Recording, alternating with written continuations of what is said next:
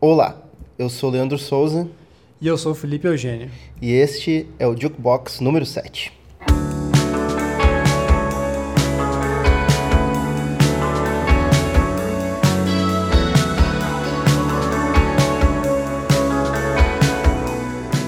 Olá, galera, bem-vindos de volta.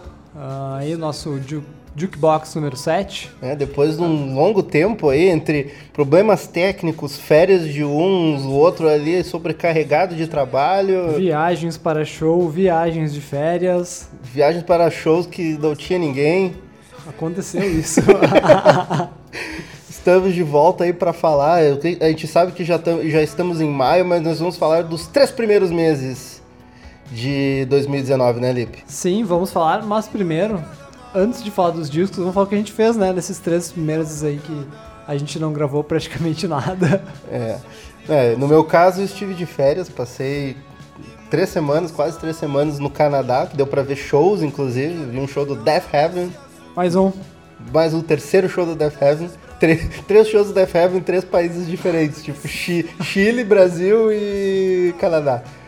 É, né, Aproveitando, né? O Jukebox número 2 é exclusivamente sobre Death Heaven. Ah, é, fazendo gancho. Mas enfim, estive em Toronto e Montreal, cidadezinhas bem bacanas no Canadá, lá, foi uma férias com a, a patroa. Terra do Godspeed You Black Exatamente, Emperor. inclusive andei pelas ruas de Montreal com neve ouvindo Godspeed, foi uma experiência um tanto reveladora. Foi bem legal conhecer, tipo, ouvir a música no lugar onde as pessoas fizeram a música, dá um certo, não digo um insight, mas dá uma sensação diferente. Uma coisa que você consegue entender um pouco melhor, né? É, tipo, ouvir Rush em Toronto, não, eu não fiz isso.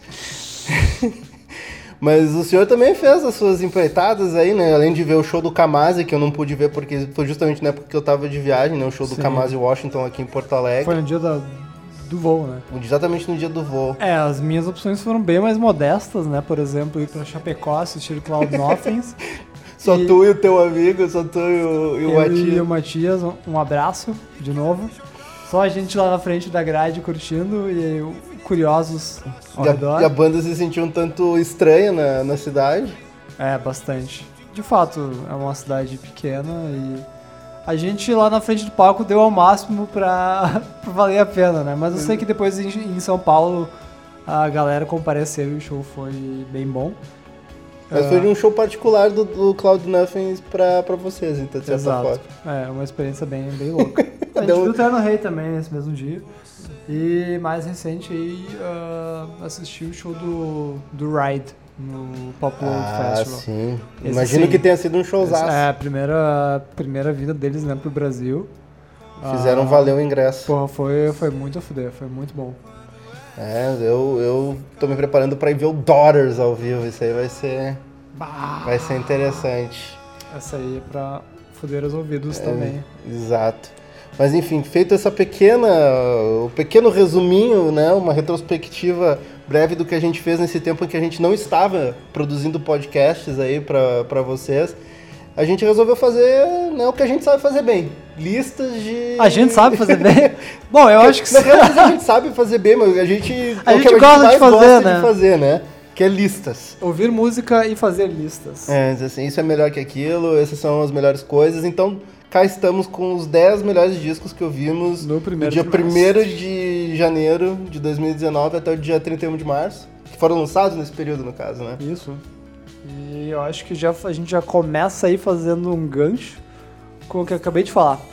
Terno Rei. Até no Rio, né? Que chegou a eles ao vivo em Chapecó lá. Isso. Uma, uma grande galera curtindo ou mais ou menos? Olha, tinha mais gente curtindo do Terno Rei do que Cloud Nothings.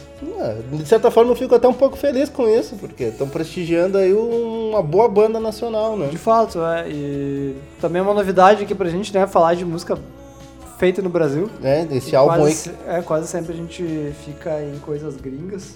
E lançaram, quando foi? Lançaram esse disco novo deles, como o nome dele é Violeta, né? Violeta, né? Ele foi lançado bem no, inici, no iniciozinho do ano, janeiro, por aí.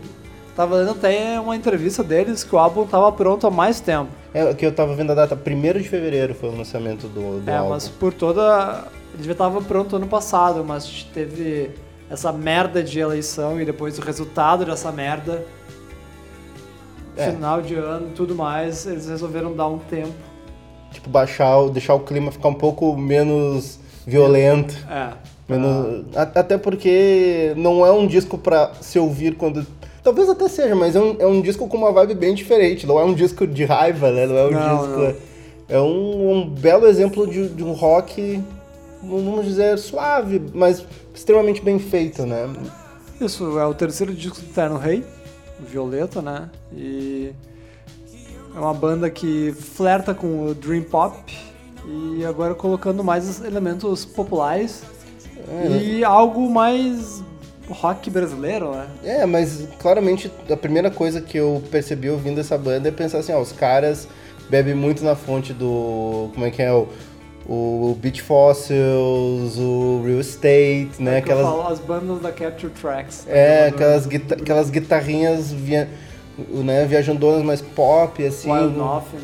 é, uns, uns riffzinhos bem gostosos de ouvir. Um, vamos dizer assim, uma vibe dirigir, dirigir pra praia no sábado de manhã, assim, com um dia de sol. Foi, foi a vibe que me passou, assim. Embora tenha uma certa melancolia, né? Um álbum tanto triste. É.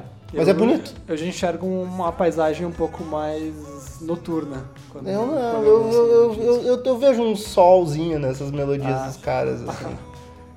Mas é. É um, é um Mas enfim, é um disco que chamou muita atenção, né, aqui na, na cena nacional. Exato. E entrou aí também porque eu ouvi demais o álbum. Não, nem esperava, talvez. E acabei ouvindo muito. Grande destaque, né? É um, é- é um álbum que não tem exatamente uma grande criatividade, embora ele, ele seja mais eh, eh, elaborado que os o disco anterior que o Terno relançou. Né? Eu ouvi o disco anterior bem por cima e parecia mais derivativo. Esse tem alguns toques, tem, dá pra ver a banda desenvolvendo uma personalidade É, no maior. terceiro assim. álbum tu já vê uma identidade criada. Por mais que eles façam mudanças de som do, do álbum pro outro. Sai E- um pouco do- de- daquela, daquele clima lo-fi pra uma produção um pouquinho melhor, né? Sim. E tem umas letras muito boas, inclusive dessa música que a gente vai tocar aqui no podcast. Sim. É uma letra particularmente emocionante, assim, tem, um, tem um- uns toques legais e com a melodia bem elaborada dá um efeito. E que talvez seja uma das barreiras pra gente aqui abertamente falando, né, sobre ouvir música feita no Brasil, É. às vezes é difícil por causa da, do português. Às vezes tem um, né, Que, porra, tem um umas certo ranço, né? A gente É. desenvolveu um ranço. É, é mais uma culpa nossa do que exatamente da música brasileira Sim, mas a gente feita. consegue entender a dificuldade que é compor em português. É. Escutar É, a é- música na nossa língua é um pouco diferente. É, é, é difícil, assim, mas eu, eu admito que é um pouco de culpa minha, assim, que eu- ao longo dos anos o cara, eu fui desenvolvendo um ranço com música brasileira que é difícil destruir, assim, mas aos poucos são discos como esse do Terno Rei, assim, que o cara consegue reconectar, assim, tem... O ano passado teve o álbum do Carne, como é que é o Carne... Carne Doce? Carne Doce, que também foi muito bom. Sim. Então, é algo que a gente até se propôs a fazer pra tornar esse podcast melhor, assim, né? Tipo, realmente querer ouvir mais coisa brasileira pra não parecer que a gente tá sendo bitolado, né? E esse disco do Terno Rei foi uma, uma coisa bem-vinda, assim, por isso que a gente tá incluindo né, nessa, nesse top 10 aí do primeiro trimestre de 2019. É isso aí, é a dica e quem não ouviu, ouça já.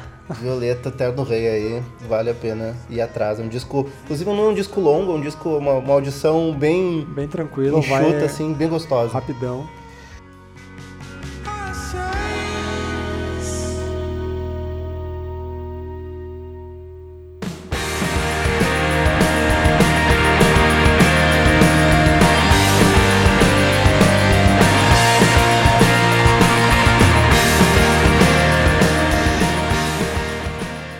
Ok, pro próximo Lip, que é também Um dos nossos heróis É. preferidos da casa. Exatamente, estamos falando de ninguém menos do herói do, do punk rock, do hardcore, Bob Mould, com o- Já senhor, Bob já, Mould. É, já um, já um idoso quase. Não, não digo idoso, mas ele já tem seu, tá batendo na porta de 60 anos, né? Respeitável senhor. É, com o álbum Sunshine Rock, lançado também em fevereiro. Sim.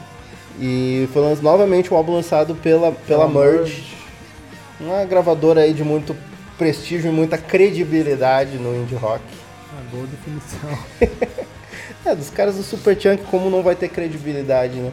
E o que, que a gente vai falar de um álbum do Bob Mould, a não ser que é um álbum do Bob Mould, né? O que, que o Bob Mould faz de diferente? Ele não faz nada diferente, mas ele faz sempre tudo muito bem feito. Exatamente, é. O Bob Mould, ele, ele tá meio que numa fórmula que ele inventou lá quando criou o Sugar. O Sugar, né? É, porque quem não sabe, antes do Sugar, o Bob Mould era um dos cabeças do Husker Du, uma das maiores bandas de hardcore que esse mundo já teve. Ou precursores do emo, entre aspas, né? Talvez não só do hardcore. E ele criou uma fórmula do power pop do Sugar lá no início dos anos 90 e segue aperfeiçoando. Ou- Sim.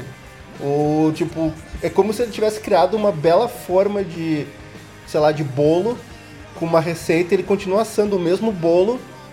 E ele é muito delicioso. E é mais ou menos isso, a gente, toda vez que ele serve um bolo novo, a gente se esbalda, é sempre a mesma coisa. Tem um, alguns álbuns que são mais pesados, outros um pouco mais tristes, mas a, a tônica é sempre qualidade, né? É sempre a Passional, guitarras, o vocal sempre melodia. aquele vocal poderoso do Bob Mould. Esse álbum, pelo próprio título, né, já ele entrega que é um pouco mais otimista. Sunshine. Sunshine Rock, ele, ele é mais otimista, embora ele venha no, no rastro de algumas coisas ah, não tão boas que aconteceu, nem o Bob Mould... Não sei se também ele se importava tanto, embora ele tenha dito que se importou. Ah, né, ele perdeu o, o Grant Hart morreu, né? Que era o grande parceiro dele no Husker Du. Embora os dois não se davam assim tão bem. Ele morreu em 2017. O Grant Hart, que era baterista aí, né? Co-compositor Compositor, né? no Husker Du. E claramente tem algumas referências a ele ali no álbum.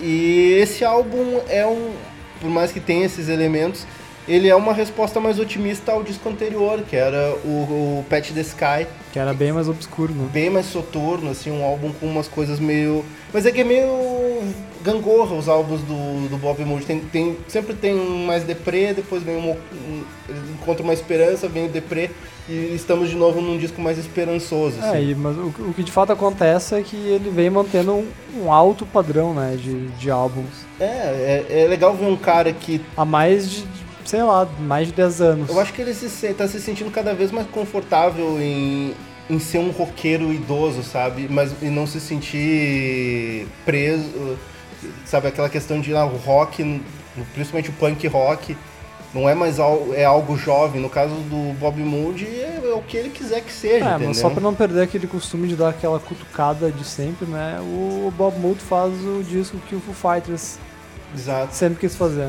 Ele faz, ele faz o, o legítimo rock. Na verdade, o rock de arena do Bob Mould é melhor que o, qualquer rock de arena de banda de arena. Só que o Bob Mould toca ainda em biboca, Em sabe? pub. É. Mas enfim, quem, Queria, gosta, queria ver.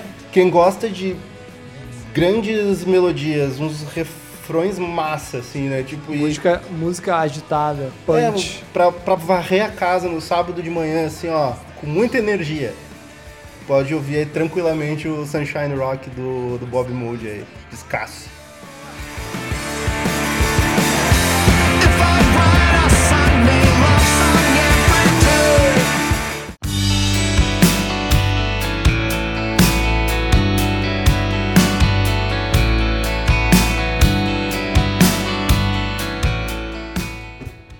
Continuando na, na fase emo. É, agora mais, né? Agora vamos baixar Ainda um pouco mais. a vibe agora. É, o Terno Rei tá normalmente ligado ao rock triste, né? Esse, esse termo ridículo. Mas o American Football talvez seja aí um dos também precursores do, do emotional, né? É, os e na real o American Football tem uma história interessante, né? Que os caras. Eles lanç... é, Foi uma banda que durou um disco lá no final do... Acabou dos anos antes, 90. acabou antes do lançamento né, do, do disco. Pois é, e daí se tornou uma banda histórica do, do estilo. Cultuadíssima. cultuadíssimas e ficou 15, 16 anos fora do radar, né, o- os irm- o- na verdade é um projeto pessoal do opa, não, a buzina. Na verdade é um projeto do qual do, do, qual Kinsella? Paul Kinsella. É do Não, Kim. não, não, o Tim Kinsella é Tim. o do Tem o... o Tim Kinsella é o Nate, Mike Kinsella, Mike tá? Kinsella. Vamos lá. Na verdade, é um projeto basicamente pessoal do Mike Kinsella, né? Que um dos irmãos Kinsella, que antes fundaram uma das bandas seminais do Outra seminal, né, que é o Cap and Jazz. Captain Jazz, que também só tem um disco. e daí sabe se Entre sabe, tantos outros é, projetos. sabe Deus por quê em 2015 ou 2016, foi 2015 que eles voltaram. 2016, talvez. É, O 2016 foi o disco, é, mas eles voltaram Eles em 2015. voltam, né, com o LP2. É, na verdade, todos os álbuns se chamam American Football, LP1, LP2, LP3. É, esse terceiro, a diferença é que não tem mais uma casa. É, então esse, esse é uma escolha mais do Lip, né? O LP3 do American Football. Lip, o que, que te fez gostar desse álbum, Lip? Olha, o American Football não foi uma banda que eu ouvi na, no, no lançamento ou no auge ah, da popularidade dele, sendo cultuado nesses anos. Eu acabei ouvindo ele faz pouco mais de, sei lá, 5, 6 anos, então eu cheguei atrasado. Mas ainda assim consegui sentir todo o peso e a essência dele, de dessa carga emocional de que carrega essa coisa mais adolescente, né? Mas eu acho que nesse álbum, assim, talvez a carga emocional eu não senti tanto, sabe? Eu achei mais que tava as assinaturas melódicas e musicais da banda permaneceram mais do que o próprio sentimento da banda, porque o álbum de estreia do American Football tinha aquela coisa adolescente, jovem, melancólica e Mas com uma grandiosidade. é, tinha uma coisa romântica, sabe? Que Sim. nesse álbum talvez ela, pelo fato do cara agora já ser um senhor de quase meia idade, se tornou uma coisa mais, vamos dizer, desiludida, né? É, É, muda a temática, né? Antes era só coração quebrado e desilusão. E aí tem uma Desilusão, grande... mas ainda apaixonado, sabe? Nesse é só desilusão, entendeu? É, o... tem uma grande diferença, né? Em estado de espírito e de e fase da vida. É. Onde eu tenho uma frase muito icônica né, nesse último disco, onde ele fala que quando ele era adolescente ele culpava o pai dele por tudo, e hoje que ele é pai, ele culpa a bebida.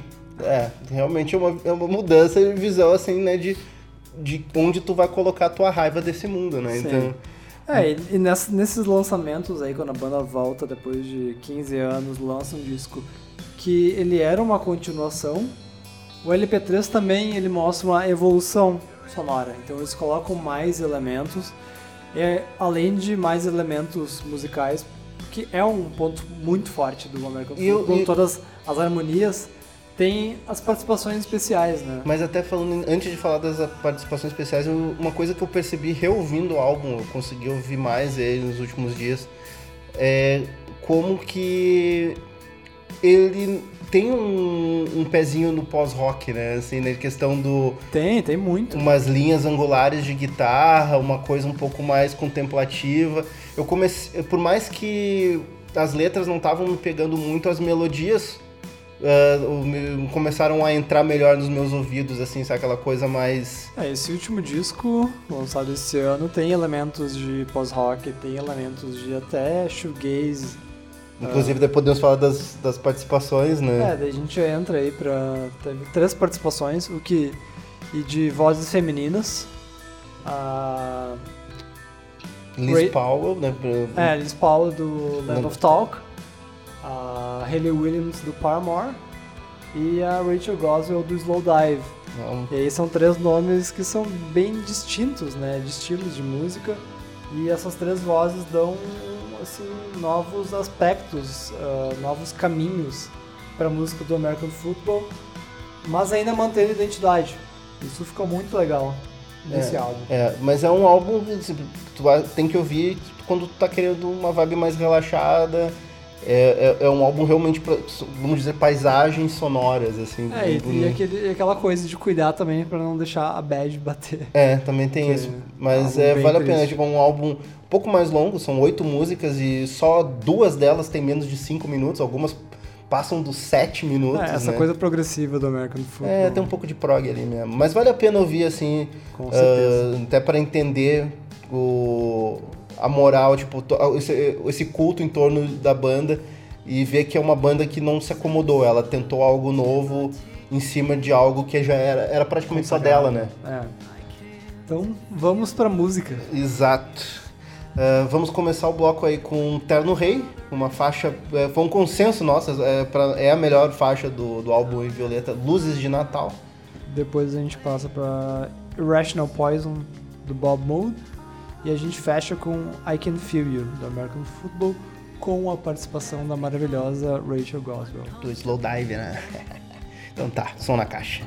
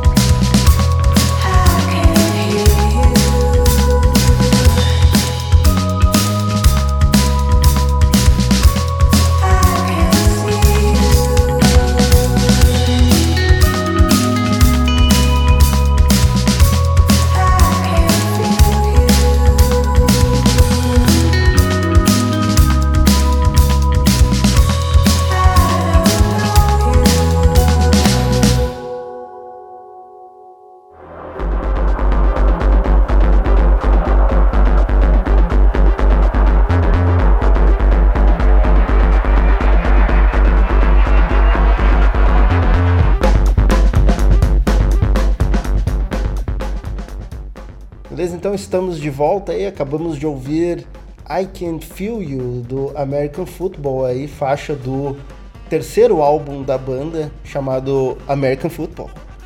Ou, ou carinhosamente apelidado né, de LP3. Antes É. a gente teve Bob Mould. E E- começamos com Terno Rei, né? uma faixa Luz de Natal do álbum Violeta aí, do, né, do nossa listinha dos melhores álbuns do primeiro trimestre de 2019 aí. Esses álbuns aqui são álbuns legais, mas é aquele, aquele, aquele negócio assim, talvez sejam álbuns que não vão entrar na nossa lista do final de ano, né? Mas. E agora a gente começa a entrar em coisas, um, talvez vamos dizer, um pouquinho melhores. Ahn, Um pouco ou diferentes, né? Exatamente, talvez mais experimentais, Sortidas. é, sortidas, experimentais. Vamos começar com uma coisa já mais pé na porta, assim, que foi algo que eu ouvi, ah, uma música em especial e depois fui pro álbum. O álbum é uma experiência diferente, mas é uma experiência que vale a pena ter. Estamos falando do, do grupo britânico de jazz The Comet is Coming, com um álbum com um nome bem comprido chamado aqui, É um disco de estreia, né? in- não, é o segundo É álbum o segundo? deles. Ah, é verdade. O primeiro álbum deles é de 2016 e agora lançaram Trust in the Life Force of the Deep Mystery. Já dá pra ver que é uma banda que tem um certo conceito aí, né, Lico? É, e pelo título já, já nos remete a algo meio Cósmico, progressivo, psicodélico. Sun Ra, É. né? Né, Pra quem não sabe, Sun Ra era um dos grandes nomes do, do jazz experimental e o cara era cheio das paradas de ficção científica nas músicas, ele era todo viajandão. Sim. E- E, o do Comet is Coming, ele tem é, uma vibe mais afrofuturista retrô. Se assim a gente pode dizer, né? É, inclusive né, o, o projeto é, é liderado por um saxofonista. Até o cara já tem uma certa ficha corrida aí, é o, o tal do seu Shabaka Hutchins. Que no que caso. aqui no projeto ele tem o, o codinome, né, de, de King. King Shabaka. King Shabaka. Né, e os outros companheiros dele da banda se chamam Danalog e Betamax. Betamax. Então já dá pra ver ele futuri, re- retrofuturismo, né? Betamax é, era um rival do VHS nos anos 80, que, né, que perdeu pro VHS no caso. Mas o The Comedy is Coming é, é- é realmente isso que o Lipe falou, ele tem uma vibe retro, afro-retrofuturista, com- que mistura umas, um mistura eletrônico com alguns toques de, de afrobeat, com o jazz propriamente Com dito, sintetizadores. sintetizadores, Batidas mais pop até. É, rock, vamos assim. dizer rock and roll até, né? Eu É. lembro em alguns momentos, tipo, rock psicodélico, né? E. Sem é, uso de guitarra, né? É, é, o- é o sintetizador. irmão nerd do outro projeto do Shabaka, né? Que era o, o Sons of Kemet, que era claramente é, afro, afrobeat, afrojazz.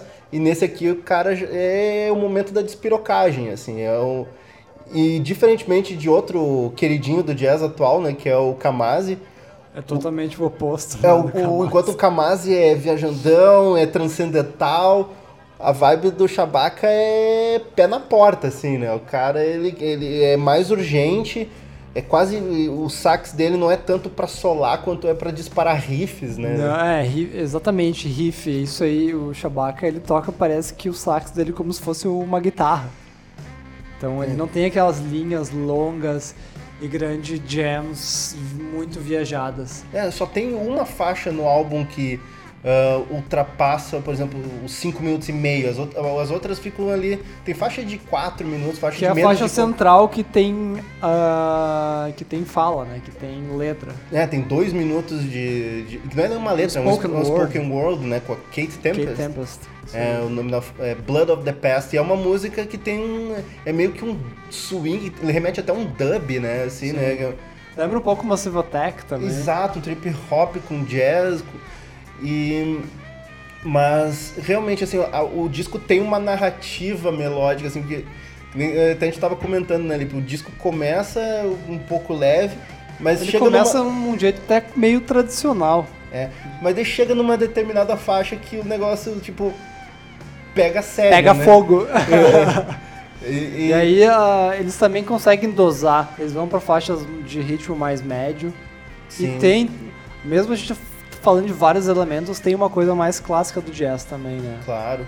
De grandes. Mas é que justamente ele tem esse, esse lance mais é, enxuto, assim, de realmente condensar as músicas no- na sua coisa mais essencial. E é legal tu ouvir um disco de jazz que tem essa. é, Que tenta algo diferente, né? É, não é, não é apenas diferente, mas ele realmente tenta algo ah, compacto, sabe? Mas que Sim. consegue transmitir tudo o que precisa sem, sem precisar estender por uma jam de 15 minutos, sabe? É, eles conseguem passar toda a ideia do conceito deles naquele tempo e essa é a moral, né? Então eu- eu- dá pra dizer que é um disco de jazz pra quem não tem muito saco pra jazz, sabe? Inclusive eu tenho amigos meus nem sempre a gente tá com saco pra é, ouvir. que, prefe- que preferiram ouvir o, o trabalho tanto do, do Sons of Kemet, mas as coisas que o Shabaka faz, do que, por exemplo, ouvir Kamasi, porque acha às vezes o Kamasi muito, sabe, vamos dizer punheta, sabe? E o, enquanto os o, o, o Shabaka é mais sucinto, ele não tem muita firula. Então dá pra recomendar isso até pra quem tá querendo experimentar, curte uma parada eletrônica e daqui a pouco mistura com jazz e sai algo que tu vai gostar, sabe? É, e tem, tem muito swing aí no meio, né? Bem dançante o disco. É, então fica aí entre os álbuns aí que a gente mais gostou nesse primeiro trimestre, aí, Trust in the Life Force of the Deep Mystery do The Comet is Coming.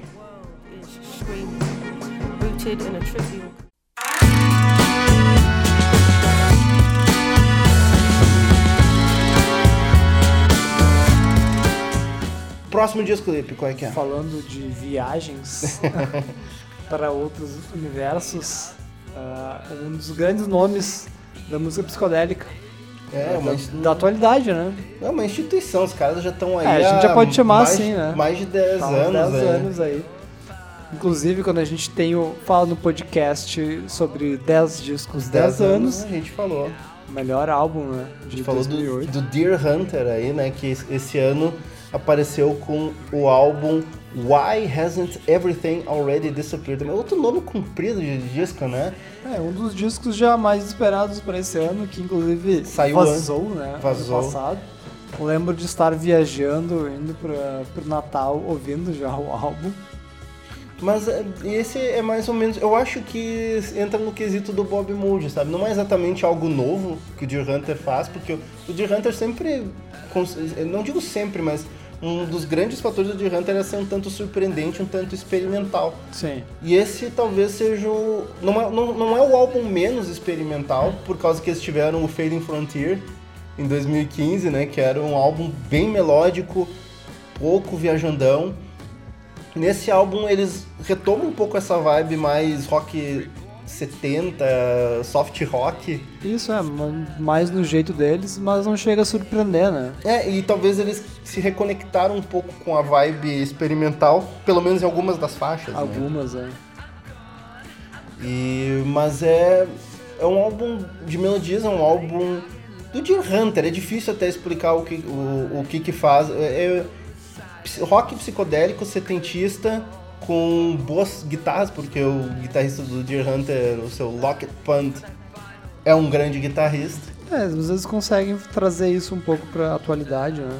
É, usa alguns usos de instrumentos, tem algumas faixas, tem uma faixa 100% eletrônica, né, instrumental, cheia de sintetizadores, que é, que é um dos Eu melhores. adoro aquela. Tem uma faixa com umas referências góticas, É. Bauhaus e Clemens von Venus. Sim. Então, eu é, é até Mas difícil o- querer entrar muito no detalhe da- desse disco, assim, porque... Mas é, fica aquele sentimento de que é, é um bom disco, né? É, a gente lembrou dele porque é um disco que a gente ouviu bastante e a gente gostou. E eu vou dizer assim, ó, pra quem gosta do Deer Hunter é imperdível. Pra quem quer conhecer o Deer Hunter talvez seja até legalzinho. Talvez não seja o melhor lugar pra começar. Mas é realmente uma das. Tipo, um disco de 35 minutos, que é um álbum sucinto, gostosinho de ouvir, 10 faixas, sem muita firula. E pelo menos umas três músicas muito fodas. 7,5 tá muito bom. É, 7,5. Mas é daquele que a gente tá falando. Provavelmente não vai chegar na lista do fim de ano. É, mas é aqueles discos também, se tu ouve bastante, ele acaba passando de 7,5 pra 8,5. Pra um 8, né? 8.3. É. Mas enfim, fica aí. O que acontece seguido, né, com a gente. Acaba ouvindo um disco demais e ele fica muito agradável. Exato, mas fica aí. Why Hasn't Everything Already Disappeared? Do Deer Hunter.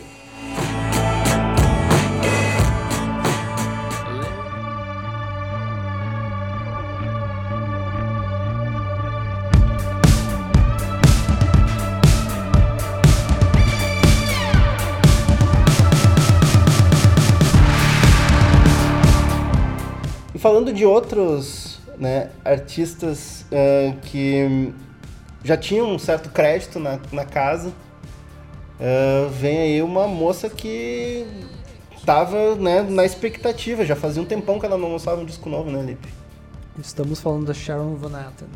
Né, que lançou agora em fevereiro, ou foi janeiro, janeiro lançou. É, também bem iniciozinho do ano. É. Lembro de ter sido um dos primeiros álbuns, assim, em 2019 a, a começar a ouvir. o Remind Me Later, que é o esperado sucessor do álbum que ela lançou né, em 2015, 2015. ou 2014, o Are We There, que foi o álbum que fez ela despontar, né? assim, Estourou. né, botou música em seriado e não sei o que, apareceu em programa de TV.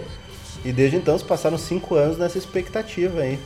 E Ela, nesse meio tempo, teve no Brasil, né? Exato, fui ver o show dela, inclusive, em São Paulo. Ela autografou meu, meu LP.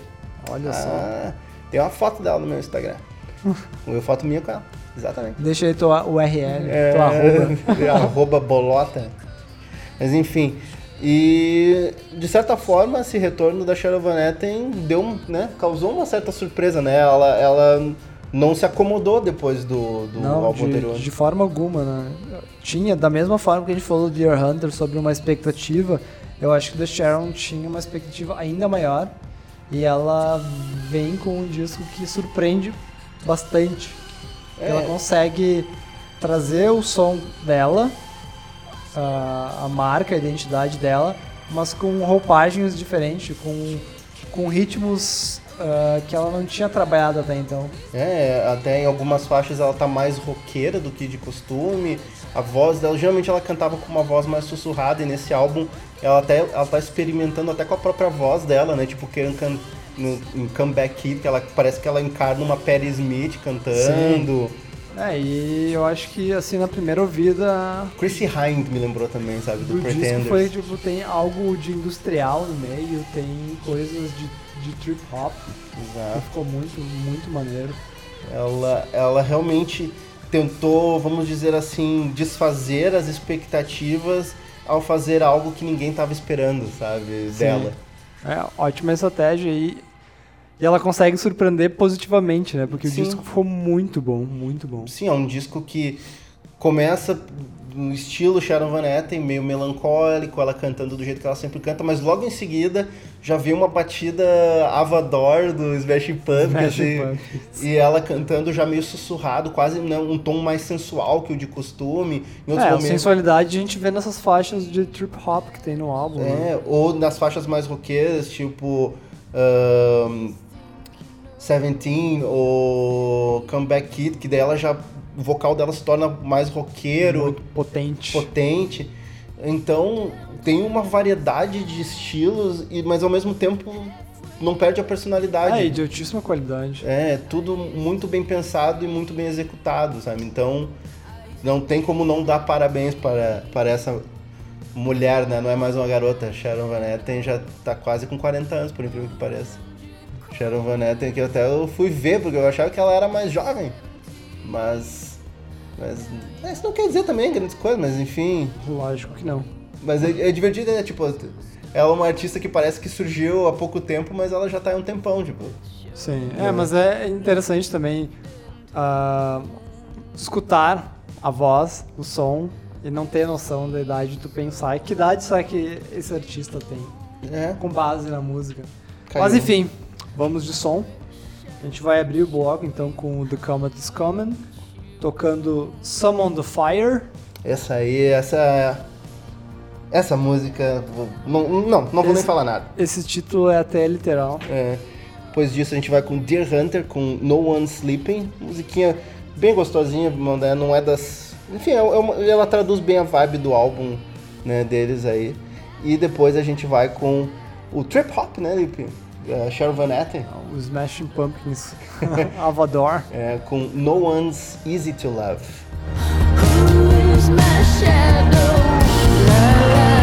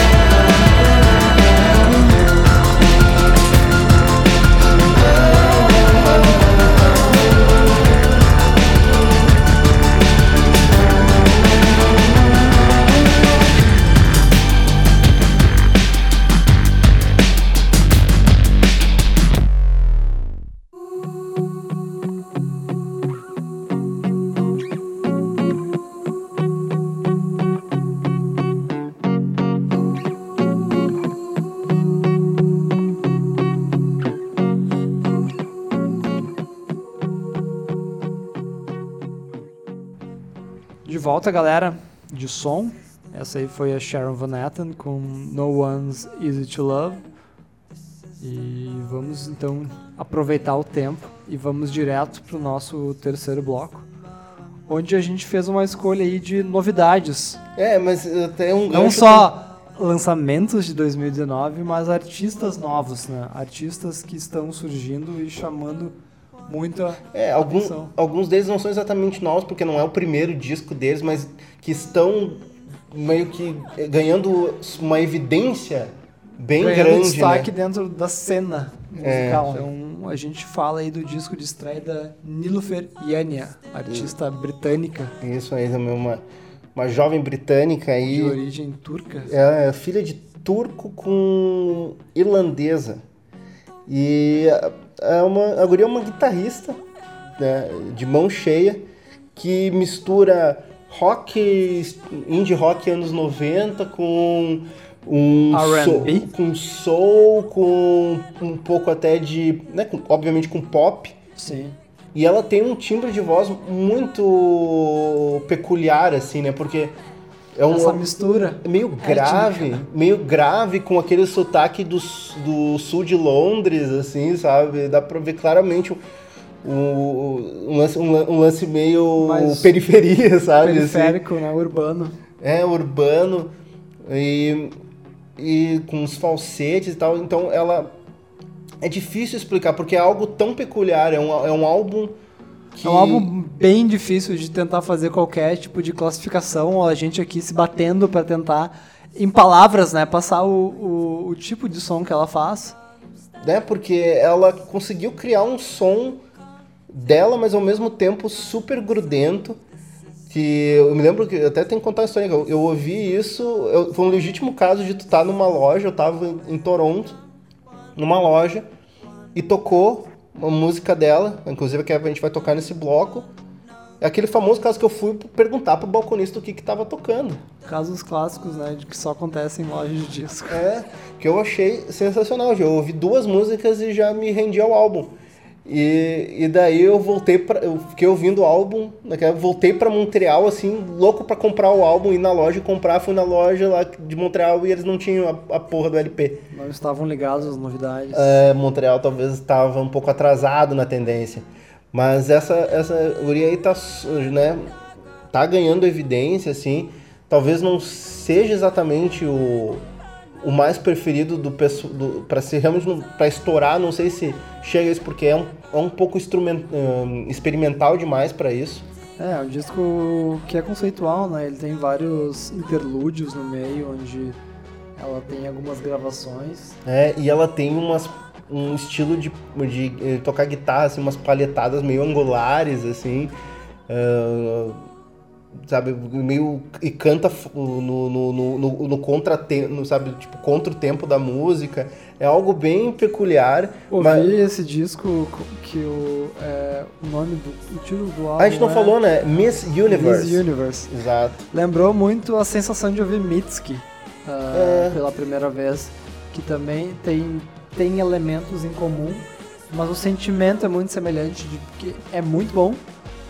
Ele é pop, ele é rock, ele tem outras coisas, mas ah, tem essa dificuldade de conseguir definir. É, se bem Isso que, eu que acho, é- eu acho que é que, a no graça, da, né? que o da Mitski eu ainda era mais fácil de definir. Agora, porque, sei lá, tu, tu viu os estilos mais definidos agora a já. Jennifer, ela fica, é mais efêmero. É mais efêmero, é uma coisa mais fluida, assim, que Sim. te- certas músicas parece que elas ficam só na, no crescendo elas nunca se completam. Então é uma música, é uma música tensa, mas ao mesmo tempo pop. E. Com ótimas melodias. É. Então é, é algo, massa. é algo que tem que ouvir pra entender melhor, assim, mas é, possivelmente a melhor coisa que eu ouvi no primeiro trimestre, ah, empatado com a coisa que a gente vai mostrar por último nesse podcast. Atenção, fiquem ligados até o fim. Mas enfim, Miss Universe da Nilufer Yanya, grande, grande álbum.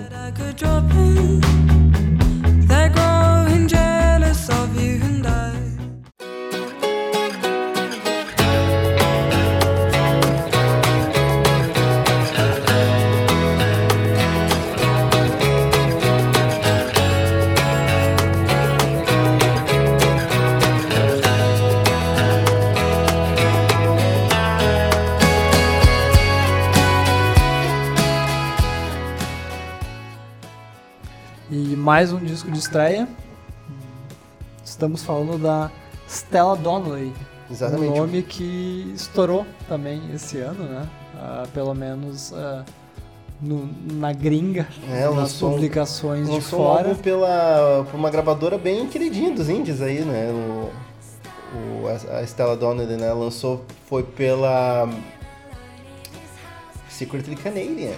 Ó, esse é um baita selo. É, o álbum é Beware of the Of Dogs. Selo de qualidade. É, é o primeiro LP dela mesmo, ela já tinha lançado uma EP, Um EP Thrash Metal.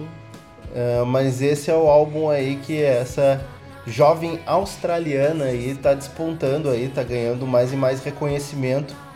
E Fazendo merecidamente. aquele paralelo, mais uma jovem australiana, guitarrista, É, mas, compositora. Mas eu acho, né, vai comparar com a Courtney Barnett, mas eu não acho chega a ser uma comparação, Mas mas, é uma- se, se fosse pra comparar, eu acho que seria uma comparação injusta, porque ela tem um, vamos dizer, uma pegada bem própria, assim, eu- não, não daria pra comparar com o estilo da Courtney Barnett, assim. É, não, não tô comparando, mas só delineando, surgindo, né? As, as similaridades, né? E esses talentos que vindo da Austrália. Sim. Ah, eu não sei de que cidade que é a Courtney Barnett. É. Ah, Melbourne. Melbourne. E a Stella é de Perth. de Perth, é. Mas ah, ambas são guitarristas de mão cheia, né? Do, ah, não eu- só eu estou falando de guitarristas, guitarrista, né? Liu Filiani antes também já era, agora Stella Sim. Donnelly. Uma grande. Inclusive, várias faixas desse álbum são é, apenas voz e guitarra, né? É uma vibe intimista. Mas em outros momentos ela também não deixa de ser roqueira também, né? No álbum. É, não é só guitarra, né? Eu acho que o que destrói, assim, no- nas músicas, no álbum dela, são as letras. Sim, é é basicamente um álbum dedo na cara de macho escroto. Eu acho que todas as músicas em algum al- em algum momento falam, tipo, criticam, denuncia, ah, faz piada, detona, né? É, ela tem um, ela tem um foco bem específico, que é dar no meio do machismo, né? E não é aquela coisa de botar o dedo na ferida, é pegar a guitarra É. e enfiar no meio da, da É, ferida. e, e tem faixas que ela faz isso de forma mais sarcástica, com tipo a faixa Tricks, que a gente vai, vai tocar depois, que é, é quase um- uma pegada Mac DeMarco, assim, com a guitarrinha Sem distorção. sem distorção, um refrãozinho engraça- engraçadinho, com um, com um sarcasmo divertido. Mas em outros momentos ela tem uma voz fofinha, né? Então em outros momentos ela, ela meio Esse que contraponto é muito louco, né? É, ela- disco. ela cria um contraponto de guitarras bonitas com uma voz fofinha e letras cortantes, assim. É, Afiadíssimos. é, é é um efeito, vamos dizer, poderoso. Assim, foi um álbum que, no momento que eu comecei a prestar mais atenção nas letras, ouvir com mais calma, foi um álbum que, de certa forma, me derrubou, assim. Eu não imaginei que isso aconteceria, sabe? É, é um, um dos discos que eu acho que mais ouvi esse ano. É, vale muito a pena, ainda mais se puder prestar atenção nas letras, assim. É, e todo esse senso melódico que ela tem, que ela consegue imprimir né, na- nas músicas, isso é, faz o disco ficar ainda mais viciante. É, E ele vai crescendo a cada audição e aquela vontade de cantar junto. É, é, e é minimalista, sabe? É, é- é fazer muito com pouco. Ela consegue fazer Ah, ao isso. mesmo tempo assim. que tem uma produção assim. Não, na, cristalina, na né? medida, na medida. Mas é, fica aí a nossa sugestão aí de conferir o trabalho dessa nessa australiana aí, que fez um grande disco aí, a Stella Donnelly com Beware of the Dogs.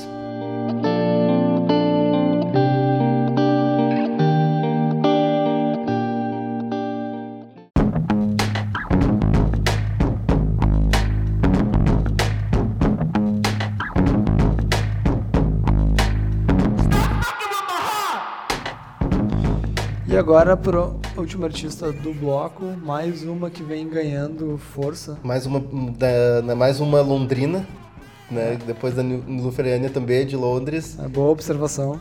É. Que vem ganhando destaque aí no mundo da música.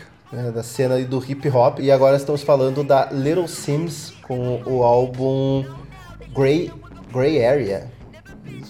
E é na verdade isso não é, não é uma estreante, Não, ela- não é uma estreia, né? O terceiro álbum dela. mas é o álbum que tá dando um reconhecimento absurdo pra essa guria.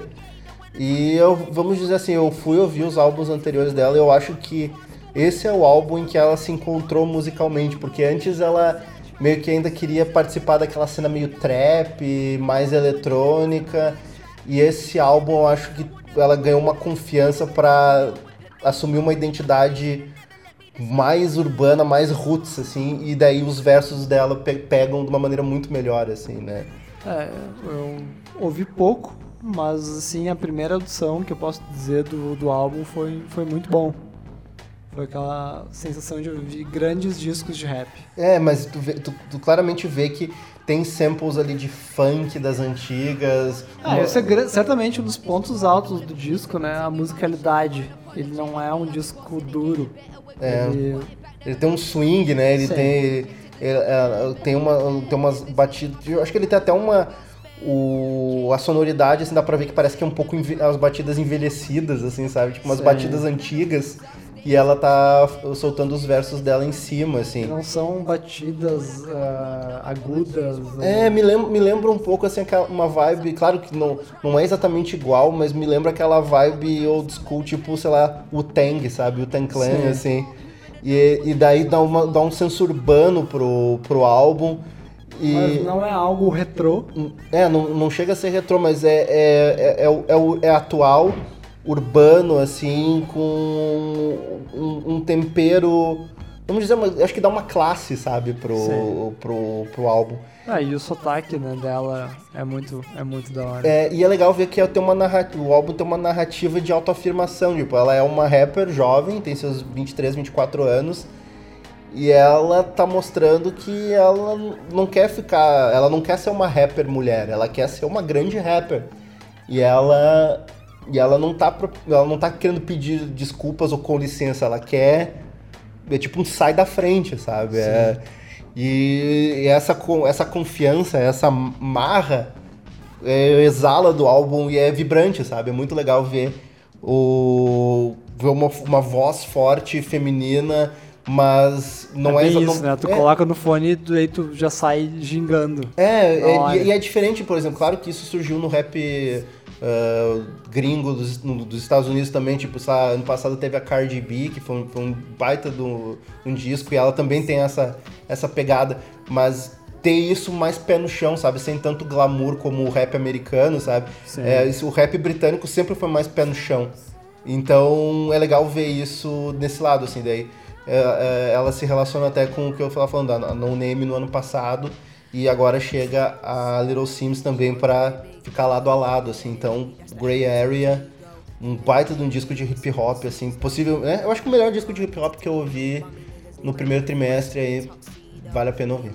É, eu não ouvi muitos, mas eu consigo até fazer uma, uma comparação cronológica maior. Eu acho que é um dos grandes discos dos últimos tempos que eu ouvi. Não foram muitos, até não tenho tanta ah, Intimidade, intimidade, é uma boa palavra pra, pra falar sobre, mas acho que essa é a sensação que, que ficou. de ser um baita disco. né? Mas enfim, fica aí a dica, Grey Area da Little Sims. E, né, para aproveitar, vamos já pra, pra música. Vamos começar com Nilufer Yania, né, Lipe? Com... In Your Head. Isso. Depois a gente passa pra Stella Donnelly com Tricks, que já foi falado. E a gente fecha ah, o bloco Offense, da Little Sims. Exatamente, faixa de abertura do álbum dela. Bora ouvir. I'm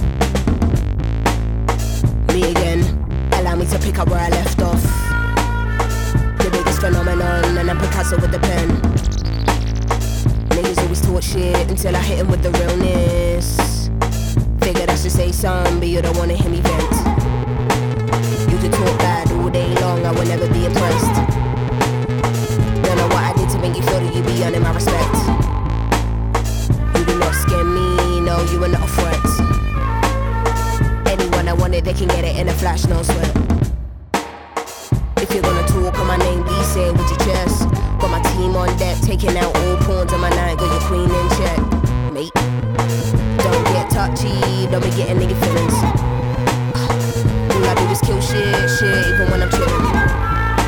I'm Jay Z on a bad day, Shakespeare on my worst days. Never been a punk, trust you can get it in the worst way. Fucking let me get a birthday cake and it ain't even my birthday. Cause when I switch, then they wanna say that I'm a bitch. You're not listening. You're not listening. I said it with my chest, and I don't care who I offend. Uh huh. Came through swinging at the gate on a mad one, no fucks. Step into the kid trying to bring it, I promise you'll have no luck. You sold out for a quick buzz, and honey, you got no love. No less than what I know that I'm worth and I won't budge. In and out the doorways, jugging, jugging through the broad day. And anywhere would I be now if I went in none your way? I've been exhausted, man, I think I need a tour break. Might take a trip to the Philippines and my Spanish boy hold a hey. Hold on my plug, I come back in town and I need an ounce, give me more flames. Take mom on the street, like get anything you want, this is your day. Follow the white rabbit, got a couple carrots, I know that I got bad habits. Trying to find a balance, I'm in the store like I wanna have it, I gotta have it. You are not the toughest or baddest, my pet is the maddest. I probably any careers and it's never right, I'm honest. Gas never lane, even on 10, and still they can't manage. They think I'm a shy one, like nah, Sims won't flip. But when I switch, then they wanna say that I'm a bitch. I said it with my chest and I don't care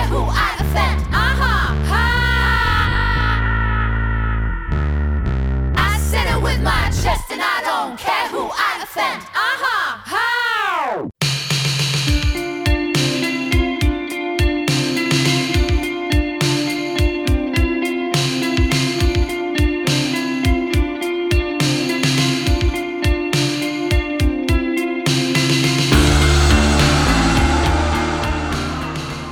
Ok, então você acabou de ouvir aí a Little Sims com Offense do álbum Grey Area aí, né? Essa batida maravilhosa, aí, uns elementos de jazz no meio, aí, uns samplezinhos bem bacanas que, né, se você for ouvir o disco dela, você vai, vai ver praticamente por todo o álbum.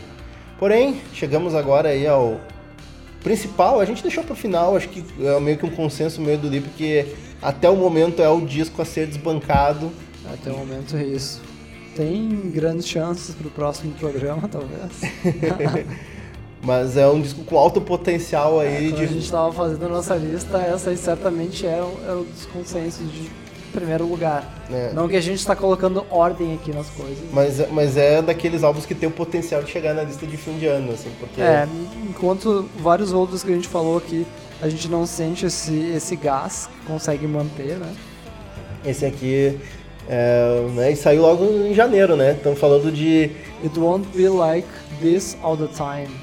Twilight Sad. Twilight Sad, aí, essa banda escocesa aí, sensacional. Tipicamente escocesa. É, essa é uma banda que não tem a menor intenção de disfarçar que é escocesa, né? Tu vê bandas escocesas em que o vocalista não tem nenhum traço de, de, de sotaque escocês, esse daqui... Não gosto disso, eu sou contra. Ah, mas tem vários que são assim. Mas tem. É, o Twilight Sad, o vocalista aí, o senhor James... né? James Graham. James Graham. Eu tenho a impressão, às vezes, que ele tenta até forçar um pouco mais o sotaque dele. Mas, é, Os pode ser. R's. É, mas a impressão que tem, é uma banda que já tem uma, uma, uma- uma- já tem estrada aí, né? Já, já. O primeiro álbum deles é lá de 2007? 2008. 2008 é o, como é que é? O 14 Autumns and 15 Winters. É meu preferido, acho, deles ainda, mesmo fazendo esse grande disco É. é, de 2019. Mas é o, mas esse álbum assim São o quê? 5, 6 discos possível- né, na carreira. É, acho que é o, esse aqui é o, é o, se- é o quinto disco deles. Exatamente. É o quinto álbum do O Twilight. disco de estreia pela. Fat Cat, o disco. Não, não, ele- Não, não. o primeiro disco foi pela Fat Cat, né? Eu tô É, eles, confundindo. grava- eles gravavam até então pela Fat Cat e agora é o disco de estreia pela Rock Action. Gravadora do Mogo, e pra quem não sabe, Mogo é a banda do coração do, do Lip. Instituição do rock escocês. Mas. E na época, no- tipo, ele saiu em janeiro. No momento que ele saiu, parecia que eles iam. eu- Era, era o disco, o momento do Twilight Sad conquistar o mundo, assim, porque é tanto, tantos Eles discos. num- numa crescente na É, carreira. tantos discos deles assim, agora, agora vai. Né? Tipo, o disco deles de 2014 também parecia, ó, agora vai, porque foi elogiado pra caralho, né? O Nobody Wants to Be Here and Nobody Wants to Leave. Elogiado a ponto de Robert Smith convidá-los pra na turnê. Mas esse álbum aqui, ele é resultado né, de acontecimentos bem peculiares na história da banda, assim, até, e isso se reflete no som, né, porque os álbuns anteriores, eu acho que o primeiro álbum da banda era mais, vamos dizer, emocional, mas os outros, eles tinham ele- é, uma vibe pós-punk um pouco mais gélida, né, mas... É, todos eles têm essa aura, espectro emocional, mas em diferentes doses ou intensidade, É. dá pra assim dizer. Porque o início da carreira eles eram uma banda barulhenta pra caralho, né? É, com- e fazia ref- refrão cheio, assim, sabe? Depois, depois é, o, o segundo disco eles já quiseram ser mais barulhentos, o terceiro eles já experimentaram Foi com totalmente pro sintetizador. e o, o- o anterior, né, o de 2014, já era bem sombrio, com umas melodias bem soturnas, É, né? mas ainda assim, musicalmente, eles conseguiram já criar esse equilíbrio que agora chegou no ápice. É, eu acho que toda um... eu acho que daí eles puxam o, o- Um a, apanhado a da carreira, né? explosividade do álbum de estreia, misturam com a barulheira do, do, do segundo disco, enchem de sintetizadores como o terceiro disco E toda a capacidade de melodia. e letras boas como, De fo- letras, como né? foi no, no anterior. Eu acho que realmente é a culminação, né, do, do, do, do trabalho dos caras, assim, realmente a fo- o talento condensou numa, numa força, vamos dizer, única nesse álbum, assim, né. Sim. E, E aí tem todos os contextos, Exato. né? De, os contornos que, que criam a, a vibe do disco, né, né? dá uma, uma aura, né, pro álbum. Que a gente pode... Um, eles perdem um dos integrantes da banda que sai, né? O baterista. Exato. E aí fica, acho que da formação original só o, o James Graham e o guitarrista Andy McFarlane. Sim. Fora isso, um, do- um dos acontecimentos muito tristes né, da, da música, não só da música escocesa, inclusive fazendo de novo o gancho, né, a gente falou disso no nosso primeiro podcast, quando a gente ah, elencou o disco do Master System como um dos melhores da época. Sim. de- do ano passado, né?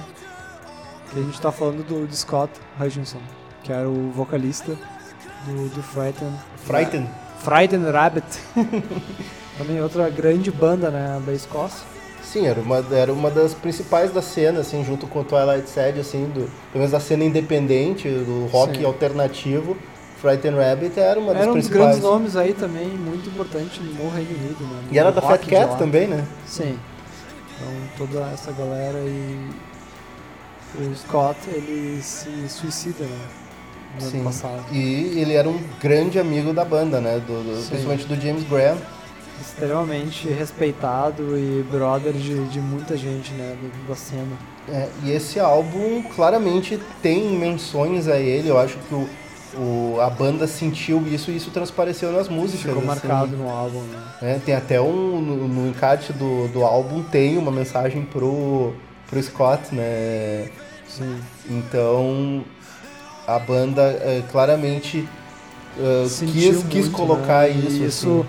transpareceu no álbum.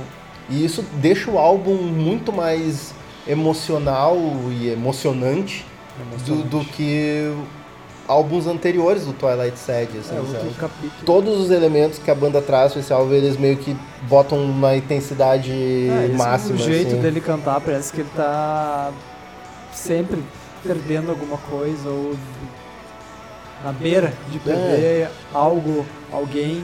Sempre nesse desespero que fica muito claro. E, né? e- e às vezes né, em ou- em outros álbuns eles meio que ainda criam alguma dinâmica, criavam dinâmicas, assim, algum crescendo, algum tipo de tensão. E nesse álbum eu acho que eles meio que eles desistem um pouco disso. Eles, Eles querem simplificaram muitas coisas, né? ganhou uma urgência, sabe, né, ne- nesse álbum assim de realmente uh, mais, mais ser mais pé na porta, sabe? Então uh, deixa, deixa o álbum mais, vamos dizer, realmente pra quem não conhece o trabalho da banda, talvez seja o melhor o melhor ponto pra começar. Com ou, e- certeza. ou esse é o primeiro álbum, mas eu acho que esse aqui é, é mais concentrado, sabe? É, o primeiro álbum tem aquele, aquela ligação emocional comigo, afetivo, né? Sim. Mas eu acho que se a gente falar de qualidade musical, esse último disco ainda ele fica certamente disparado. né? É, porque tem, tem tudo ali, tem os elementos de shoegazer, tem, os- tem obviamente os elementos de pós-punk e tem fortemente os Que é a base, elementos, né? né, os elementos ali de The Cure, né? Porque eles claramente sentiram a influência do The Cure ali, né? do- É, isso é muito interessante, ouvindo o disco e percebendo aqueles vários elementos de, de bandas clássicas. Mas né, hoje a, do a faixa é uma das melhores do álbum, a gente até é até umas melhor, uma das melhores faixas do álbum assim que a gente tava em dúvida se ia botar essa ou, ou outra, The Arbor. Que The Arbor. The Arbor. Que música, e claramente quando alguém ouvir vai entender por que, que a gente tá falando de The Cure. Aquilo lá é. Sim, ou Joy Division em VDR. Todos os elementos, o melhor que tu puder pensar em elementos de pós-punk estão nesse álbum aí do Twilight Sad com, obviamente, o tempero, né? O tempero escocês, o, Haggis. o sotaque escocês. Que é uma das, dos grandes, acho que, pontos altos, né? Uma das coisas mais legais que tem de ouvir o Twilight Sad. É essa identidade escocesa de rock. Sim. As É, coisas que, que mais me chama a atenção na banda. e é que o- faz gostar. E eu acho muito maneiro isso de, de ser uma dessas bandas que a gente começou a ouvir lá no início da carreira e vir acompanhando esse crescimento e essa evolução. Sim. E né, é aquela banda que a gente fica torcendo para que ganhe um maior reconhecimento, porque esse é o legítimo disco para fazer uma banda estourar, sabe? Sim. E ah, né, pelo menos se tornar uma, uma instituição dentro, do- né, dentro do, do rock britânico, que seja, sabe? É, ou indo mais além, esperando um dia que eles possam vir pro, pro Brasil, né? Exato, é criar realmente um, um corpo de seguidores a ponto de, de valer um- né, uma vinda ao Brasil. Se eventualmente pop load, fica a dica aí. Fica a dica aí pra trazer o Twilight Sad. Ah, mas enfim, né? Acho que chega de conversa, a gente recomenda fortemente vocês ouvirem aí esse, esse grande álbum. Qual é, é o nome de novo, Lipe? It won't be like this all the time. Eles gostam, né, de uns títulos longos, né, pro, pros álbuns deles, né? Impressionante. Todos né, tem Todos têm É títulos longos, né? Mas, né, então, confiram aí o álbum, mas, né, pra dar uma palhinha antes né, de vocês ir embora aí, a gente vai tocar uma deles aí que vai ser, é? Shooting Dennis Hopper Shooting. baita nome de disco. E é uma baita de uma De música. disco não, de música. É, e é uma baita canção também. Eu, Mas, falei, eu falei de disco, né? Porque é muito provável que a gente tenha deixado alguns outros de fora e a gente Verdade. deixou na hora de, de montar a lista. exato, Ah, mas a gente tá- quer saber também de vocês, né? Quais os melhores discos aí do, do primeiro trimestre? Que vocês colocariam na lista? se a gente né, tá dando bola demais pra alguma coisa que não merecia. Se concordam com alguma coisa ou totalmente discordam? A gente quer saber. É, e aproveitem aí, né? Comentem tanto nas nossas redes sociais ali no, no Facebook, podem comentar também na nossa página no, no Mixcloud. A gente tá também no Contra FM, né? Dá pra ouvir no, no Spotify e, outro, e outros serviços de streaming também, né? Acho que tá no YouTube Music, no Deezer. Então, você pode encontrar a gente por lá. facebook.com barra jukebox. Exato.